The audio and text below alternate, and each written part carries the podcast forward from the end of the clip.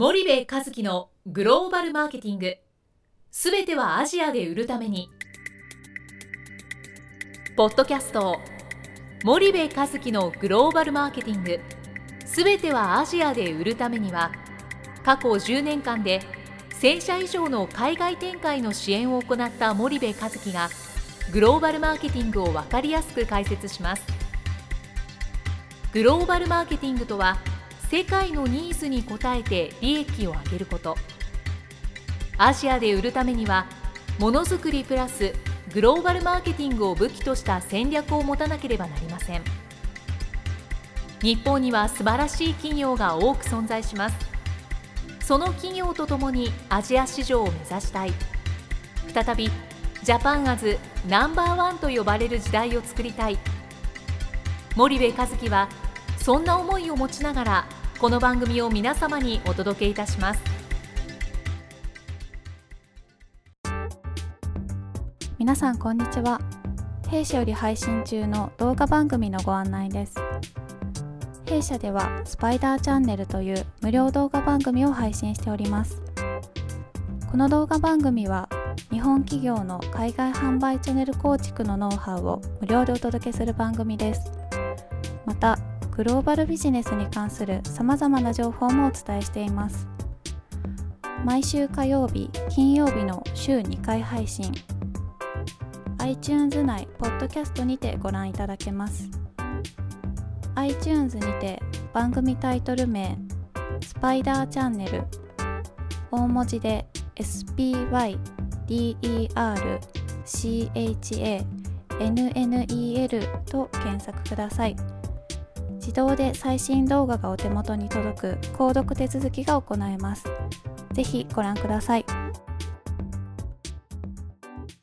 皆さんこんにちは。ナビゲーターの小林真彩です。皆さんこんと森部和樹です。はい。森部さん本日のポッドキャストの内容なんですけどもはい。えー、去年の12月末に、はい。とグローバルの流儀という企画で、はい。はい、あの皆さんもご存知だと思うんですけども、はい、ちょっとグローバルの流儀の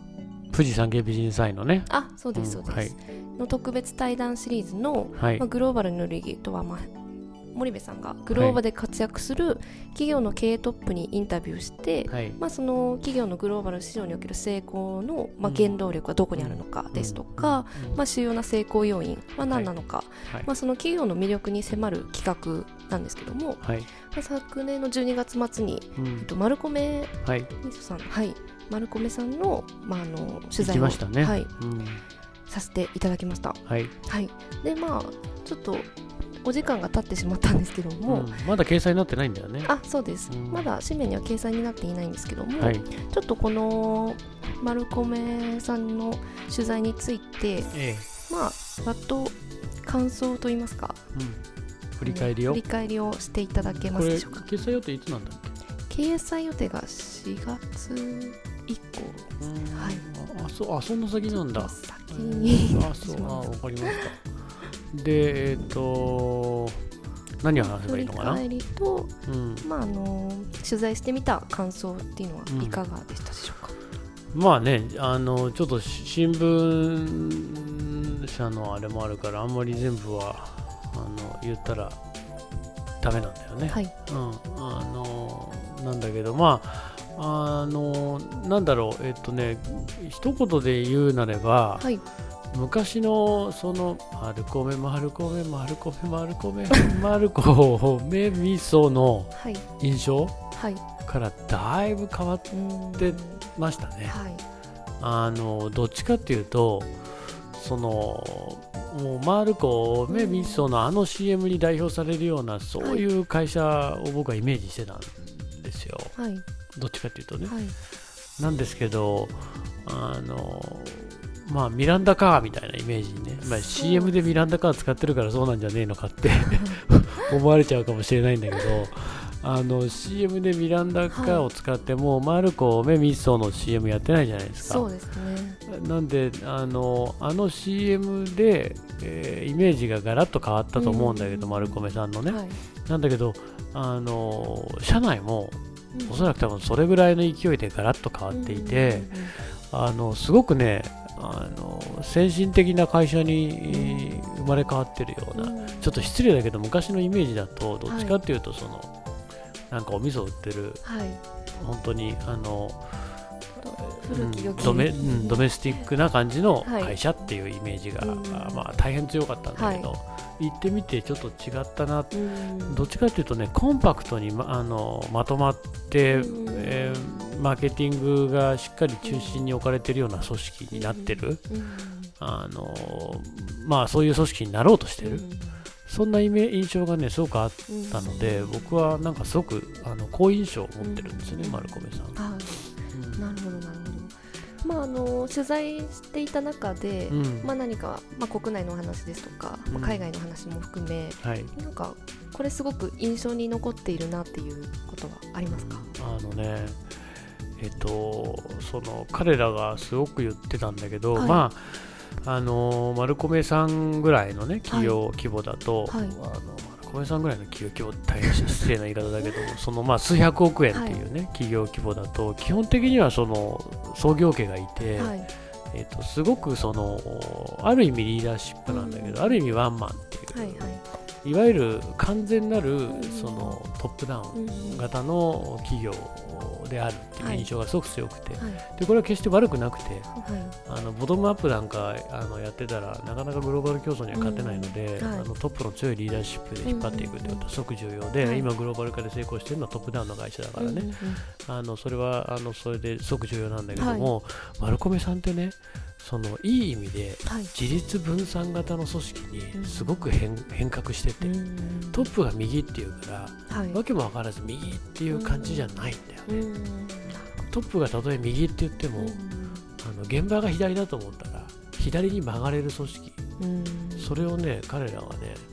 あの自立分散型の組織っていうふうに言ってたんだけども。はいあのすごくねそれをね、はい、えー、感じて、でこれって多分創業家ならな並びに創業者がね、はい、やっぱ素晴らしいんだと思うんだよね。基本的に、はい、自分の思うようにやりたいじゃない、うん、基本的にはね、けどそういう組織にしなかったんだよねあえて、自分でもできるんだよ、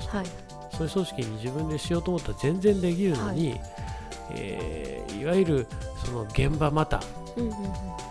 現場マターの自立分散型組織にあえて、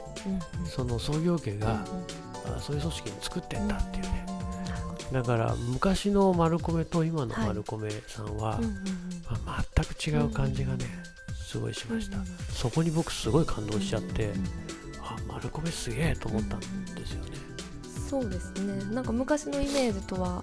ね、お話聞いて全く違った印象でしたね、全然違うから面白かったですよ、あの去年の年末でしょ？そうですね。あのその後にももう何回もいろんな企業訪問してるけど、はいはい、もう鮮明に覚えてるのはこの2つの今言ったような印象がやっぱり強烈にあったのかな、うんうん、そうですね、うん。まあ、ぜひじゃあ詳しくは、あの紙面に。そうですねウェブサイトと記事を掲載いたしますので、うん、そうですね。うちのあのホームページもね、はい、今リニューアルをかけてて、はい、ホームページにも掲載がされるしイノベーション財のサイトにも掲載されるし、はい、えー、あと新聞。ですね、はい、でパンフなんかも一部作成するのかな、で今年はなんと富士山系ビジネスアイからの要望でえ月に何本 ?2 本 ?2 本。年間？年間？2019年20社。20社。はあ最低でもって感じです、なるほど。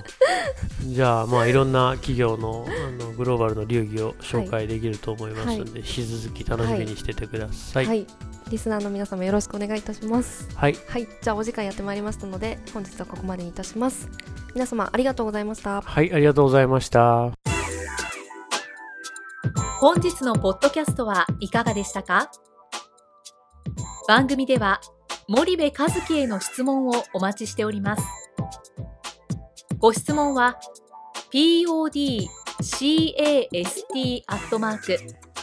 spydergrp.com ポッドキャストアットマークスパイダー grp.com までお申し込みください。たくさんのご質問をお待ちしております。それではまた次回お目にかかりましょう。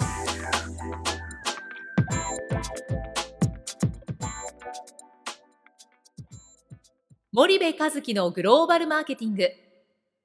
この番組はスパイダーグループの提供によりお送りしました。